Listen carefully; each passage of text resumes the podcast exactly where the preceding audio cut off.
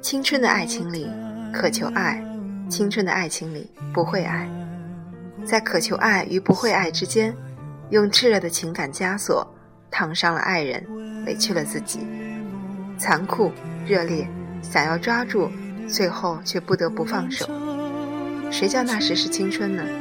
当生活最终陷入了柴米油盐。当爱情变成了细水长流，青春的痴傻癫狂，是握在手里曾经的祭奠。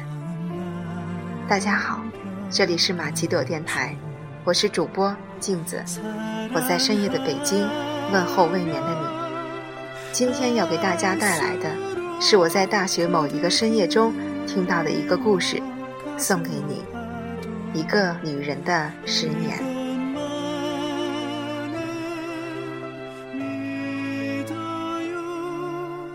我不是个天生叙述的胚子，和我接触过的编辑都说我的纹路太乱。事实上，我就是个头脑简单的动物，而我所想叙述的这十年，像一盆长坏了的盆景，枝叶繁茂，让人头疼。到最后，我选择从头说起，这样可以避免叙述过程中我漏掉些什么。这残酷的十年，这疯狂的十年，没有什么容许忽略。一九九四年，我十六岁，唇红齿白，明眸善睐。李小军十六岁，单眼皮，高鼻梁，细长手指，薄凉唇。他比我小三个月，三星期加三天。命书上说，女人比男人大三月，或者三年，他们注定纠缠。这是十年后我看到的句子，惊悚。李小军是典型的书呆子，沉默寡言，木讷迟钝，容貌冰凉。之后，我没见到过一个男人的容貌可以用冰凉来形容。他是我的同桌，我的课桌靠墙，贴着窗户。每次下课，我都要等李小军离开座位，我才能出去。他个子大，我从他身后过去，总不免蹭到他。这是我的难言之隐。十六岁的少女，不愿意和无关异性有任何身体接触。偏偏李小军是个不爱运动的男孩，除了去厕所和课间操，他都趴在桌子上写写画画。他倒腾数学问题的执着劲儿令人生厌。他最爱和他前面的同学在课间下象棋，而我讨厌一切棋类游戏。我不好意思一次次和李小军说：“你让我出去一下。”我便趴在窗台上看隔壁班的同学在走廊上来来去去，时不时和其他同学透过窗户栏杆探监一样聊两句。因为是同桌，几乎所有活动都是我和李小军一组，这让十六岁的我极其愤怒。李小军的手白得像小姑娘的手。劳动课根本不能当男孩使。打扫卫生时，往往是我扫了六组地，他才扫了两组。那时我就发誓，一定要老师给我调整座位。那时，男生女生是不能多说话的，否则就有早恋传言漫天飞舞。我和李小军没有传言，因为我们很少说话。我看不起他的木讷笨拙。他弄不懂我的多愁善感。高中第一年，我们说的最多的话就是：“李小军，让一下。”他会举着棋子说：“嗯，好。”极度无聊的时候，我也会看他们下棋。看不懂时，我会冷不丁问一句：“那象为什么要斜着走？那马为什么不能直着走？”李小军的对手老笑我弱智，我翻着白眼说：“我不懂，还不可以问呢。”李小军总是很耐心地给我讲解，渐渐懂得原来象棋这么好玩。渐渐的，李小军的对手换成了我。下课铃声一响，李小军就从课桌里摸出象棋，凑到我耳边说：“杀一盘吧。”我当时对象棋的着迷，已经到了走火入魔的地步。我记忆中，高中三年，大概有一年的课余时间，我都是争分夺秒的和李小军下象棋。一个故事的兴起毫无预兆，我和李小军，十六岁的年纪，有纯真的梦想。他想成为国际象棋大师，我想成为知名作家。我们的爱好本来毫无交集，到最后，我被拖进他的世界，迷上象棋，文学梦被我抛到九霄云外，这就造成了我今天叙述的艰难。我没有要求老师换座位，我和李小军的同桌关系居然维持了两年。我们的班主任是个呆板的老头，他居然两年都没有调整过我的座位。我和李小军仍然没有传言，那是不可能的，因为要争分夺秒的下棋，所以每天中午打饭和打扫卫生往往矛盾。如果我们一起打扫卫生，等到去打饭，肯定要排队，所以最后我和李小军约定，饭由他打，我甚至把所有的饭票都交给了他，让他为我分配，而我负责打扫卫生、值日，甚至写作业。我练就一手好字，而且模仿李小军的字体到了以假乱真的地步。我们各自完成自己的工作，只要十五分钟，然后开始摆阵杀将起来。那时，仿佛永远不会疲倦。故事开始，往往没有预料到走向，就像我和李小军纯粹的棋友关系，却被传言成了情侣。谁让李小军端着我的饭盒呢？谁让我和李小军的作业错误都一样呢？谁让我们头碰着头，一呆就是一中午呢？我和李小军被老师叫到办公室的时候，我还不以为然。我盯着脚尖，听着老师语重心长，听着李小军脸红脖子粗的和老师争辩，头晕目眩，感觉周围一切都在旋转。有飘的感觉，直到老师一挥手说：“好了，你们走吧。”我和李小军走出教导处，悄无声息地经过长长的走廊，步伐安稳，心情透明。在拐角处，李小军笑出声来，他说：“ 太好笑了吧？这算桃色新闻吗？”十七岁的他，逆光。脸上绒毛毕现，我离他只有一米的距离，微仰着头看着他，他也看着我，笑着笑着，表情开始僵硬，我的心通通的跳。中午寂静的楼梯上，他一步跨下来，轻轻捏着我的指尖说：“你真好看，我就是喜欢你。”和小鹿一样跑开。那年，那天，那阳光，定格在我生命。大学的第一年，我被思念折磨得不成人形。我爱的那个人，在遥远的广州，我们之间隔着十四个小时的车程，来回四百八十二块的车票。我和李小军约定，两个月见一次面。周五晚上。我从武汉出发，周六早上到广州，然后周日晚上回校，周一早上赶到学校上课。下一次见面，小军从广州过来，然后回去。这样的来回，我们在两年里跑了近十趟。到最后，我们两个都可以安稳的在拥挤肮脏的车厢里呼呼大睡。去年在电影院看周瑜的火车。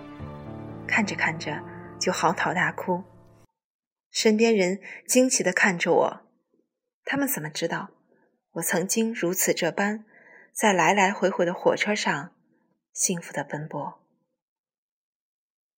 我们那那时总有说不完的话，仿佛要把每个细胞都展现给对方看。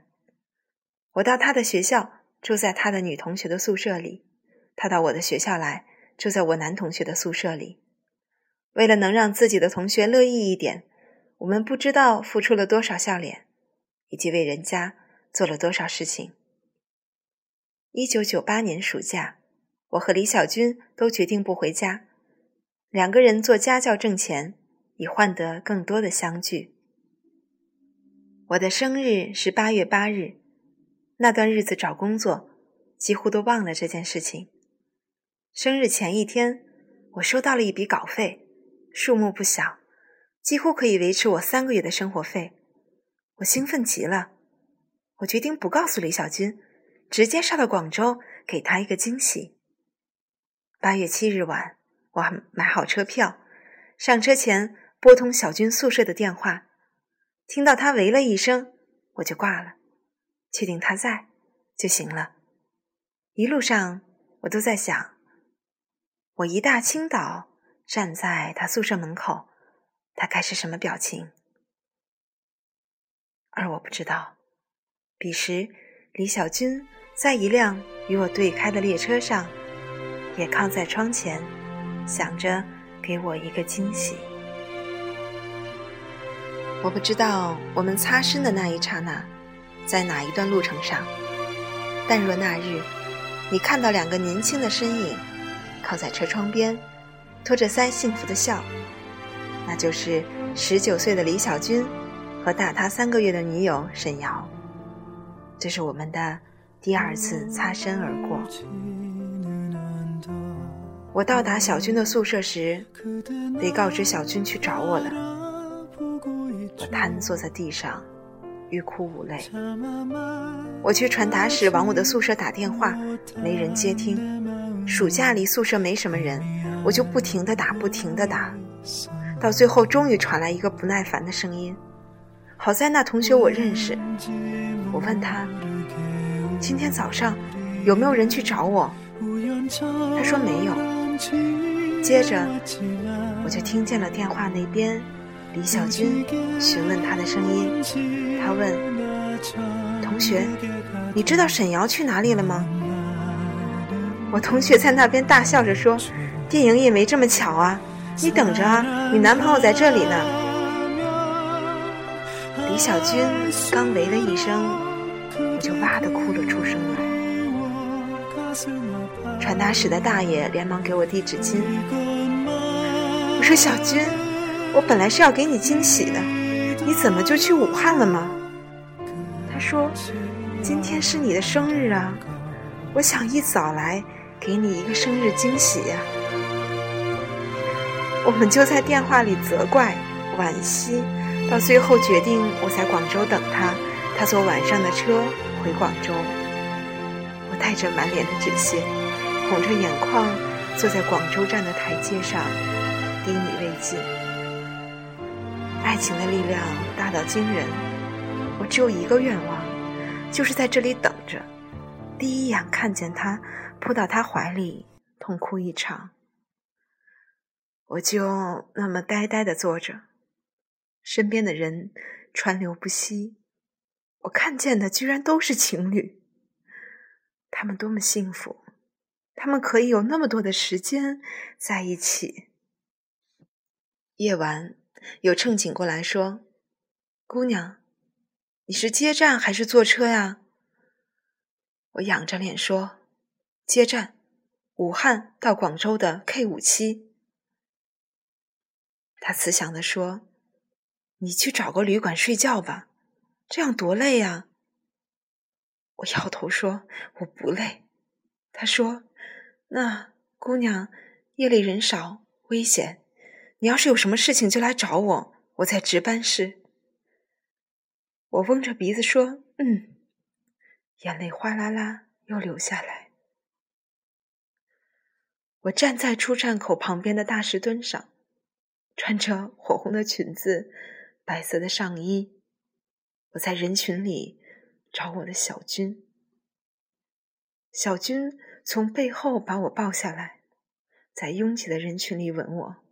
他说：“对不起，我没陪我过十九岁的生日。”我哭的不行，手脚都要发麻。委屈的泪水似乎永远都停不下来。他就用他那冰凉的手一点点擦我的眼泪。最后，我们都笑了。他说：“我就像个水龙头一样，开关一拧，眼泪就下来了。”是啊，那个时候，我为什么那么多泪水要流？其实叙述到这里，我依然找不到我们分开的理由。有时候，爱走和爱来一样没有理由。事实上，我们分开了。大三那年。我们分手了，你不要以为我是为了故事情节在瞎掰。试问谁舍得？谁有勇气将自己用生命去爱的岁月，当故事一样讲的跌宕起伏？写到这里，我想哭来着，但是已经没了泪水。我说过了，没了爱的激情，就好比六十岁的老女人干瘪的乳房，再用力也哺育不了孩子了。我的泪早在一九九九年的秋天流干了。九八年十二月，小军的生日，我去了广州。那时，我给一些杂志写稿的钱已经可以支付学费了。我给小军买了一大包礼物，从衣服到袜子，从剃须刀到花露水，礼物杂乱琐碎。小军却高兴得言语哽咽，他知道。这心里的心思都是爱。那天晚上，我和他还有他的几个同学一起去吃饭。席间，发现他和他的某个女同学互相挤兑，精彩对白叠现。这个小军是我所没见过的，我所见到的小军是温和的、细致的、深情的。这个讲着笑话瞎评的男孩。我很陌生那个女生是那种很爽朗的、很有才华的女孩。他们居然在饭桌上对起诗来，天可怜见！我早已经把背过的唐诗宋词抛到脑后。想当年我是多么博学，而李小军，他是什么时候开始对文学感兴趣？他们背到陆游和唐婉的《钗头凤》时，我黑着脸站起来就走了。抛下一桌子人，瞠目结舌。其实有一些东西是我忽略掉的。我爱李小军，爱到骨髓里。我再不看其他异性一眼，也不允许他看其他一人一眼。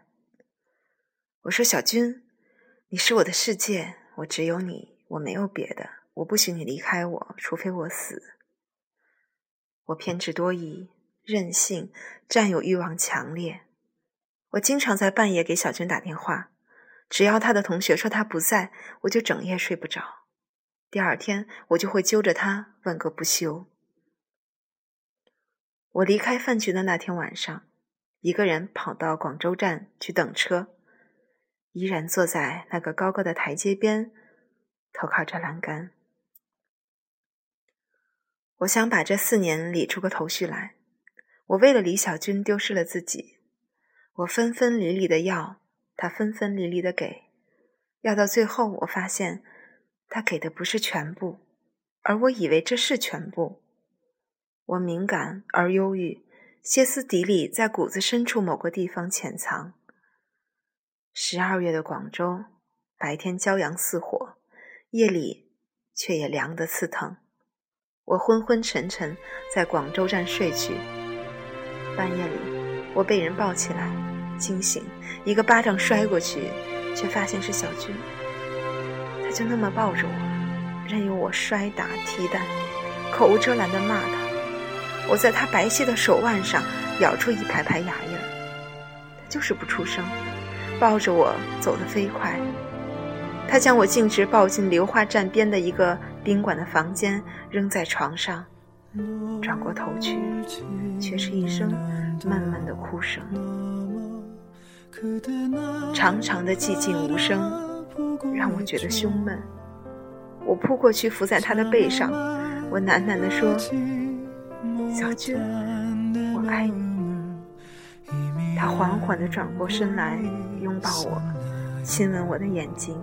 我的苍白的脸颊和嘴唇，然后他要我。这是我们的第一次，我们约定要将这一天留到婚礼那天，然而我们没有，一切都自然而然。我们声色、站立、恐惧、兴奋、一个晚上，我们一次又一次流着血，流着泪，流着汗。天亮的时候，小军牵着我的手，从宾馆服务员身边悄悄溜下楼。我们偷走了那条床单，那上面有我处子的纯净血红。一九九九年的夏天，我去了广州，准备为实习找单位。我开始预备起一年后和小军双宿双飞的生活。自那夜后，我们再没有越雷池一步。我们还可笑的约定，将第二次留到新婚之夜。我们在说这话时，脸上有神圣的表情。我在广州的日子里很是失意。我没料到广州工作如此难找，短工一般都要会粤语，我会流利的普通话和恶狠狠的武汉话，就是不会粤语。我成天待在小军给我租的小房子里发呆。那时小军已经一口标准的广州话了。他接电话时，我就在旁边傻乎乎地看着他，如同听鸟语。我常凑过去听那边是男是女。他一开始是笑着推开我，后来有几次明显是狠狠地推我。小军有时候会和我挤单人床，我们紧紧地抱着，艰难的抵抗欲望。到后来，我对小军说：“你别来了。”小军点头，亲吻我的额头说。反正这辈子我将搂着你一直到死，迟个三年两载，我能坚持。我又哭，泪水湿淋淋的蹭在小军的衬衣上。在广州的日子，是我们这十年最甜蜜的日子。每天下班后，小军就拎着三两颗青菜和一点熟食回来，系着围裙给我做饭。我在他身后。看着高高大大的他忙碌的身影，就想哭。我一哭就不吃饭，他就敲着饭盆唱：“话说那个人是铁呀，饭是钢，那个一顿不吃饥得慌啊。”直到我咧嘴一笑，他适时的递过来食物。我们红着眼睛看着对方，狼吞虎咽的吃饭，然后亲吻。我迷恋他的嘴唇，他迷恋我的眼睛和我的脖子。有时我们走着走着路，我就停下来对他说：“小军，我想你。”他就搂着我，吻我的眼睫毛。裂缝也在这期间出现。我一直没有找到工作，我空有抱负和自以为是的才华，却没有施展的地方。眼看着我就在广州待了快一个月了。我是个很自负的女人，我受不了这种悠闲。受不了这种没着没落的感觉，小军对我说：“没事儿的，他可以养着我。他在摩托罗拉实习，而且颇有人缘，常有同事邀他聚会。每次聚会，他都说：‘瑶，我们一起去好不好？’我低头不语，我不愿意去看着人家衣香鬓环，而我灰头土脸。我不光自负，我还自尊。”小军渐渐不再征求我的意见，只是给我的呼机留言，告诉我还有聚会不会回来。有好几次，小军都很晚才回来，浑身酒气，躺在我身边呼呼而睡。他不知道我根本就没睡着。那天他又是半夜一点回来，我闷闷的躺着，他轻手轻脚地开门，拿睡衣冲凉。我翻身拿他换下来的衬衣，居然闻到一阵香水味道，我的心一下子就像掉进了冰窖。我坐在黑洞洞的屋子里，大脑空白，茫然无神的看着窗外皎洁的月亮。小军从卫生间出来，摸黑到床上，可能是没摸到我，就轻轻地喊：“沈瑶。”我在黑暗的沙发角落不吱声，他又叫沈瑶，你别闹了，屋子黑，你小心绊一下。”说着，就去摸灯绳。当时我适应了黑暗，我看见他的身影在移动，我站起来跑过去，狠狠地推了他一下，他没站住，摔倒在地上。他以为我和他开玩笑，笑着爬起来拉亮了电灯，看见我蓬头垢面的站在屋子中间，泪水汩汩的往外涌。他呆呆的看着我说：“你怎么了，沈瑶？”我指着他的鼻子说：“李小军，你混蛋！”他过来想把我抱起来，我一脚踢过去，自己却摔倒在地上。他说：“你怎么了，瑶瑶？”我站起来，像头母狼一样扑向他，我抓他，咬他，他站着不动，任我发泄，直到最后，我终于累了，倒在床上沉沉睡去。再醒来，看见小军站在窗前抽烟，烟头。在黑夜里闪闪烁烁，我就那么侧躺着看着他的背影，看到眼睛发花，他就那么一动不动地站在那里，一根烟燃完，再接着点一根。天渐渐发白，我都看累了，他还是站在那里。我轻轻地叫他：“小军。”他仿佛要转身，却扑通一声倒在地上。我跳下床，扑过去抱住他，尖叫起来。我把他拖到床边，心都快要跳不动了。小军，我的小军，他怎么了？我颤抖着找电话，我不知道该拨什么号。我摇晃他，我亲吻他，他都不醒。我绝望的瘫在床边嚎啕大哭。我以为小军死了，我就那么一直哭，一直哭，哭到喉咙都哑掉，没有了眼泪。我发现小军慢慢睁开了眼睛。他摸着我的脸问：“沈瑶，你怎么了？你哭什么？”我哑着嗓子说：“小军，我以为你死了。”小军疲惫的笑：“我只是累了，我就是想睡。”我爬到床上，钻进小军的臂弯，蛇一样缠在他身上。他轻拍我的肩，渐渐又睡去。那一次，我们在那张小床上，整整睡了两天一夜。我们疲倦到了无法承受的地步。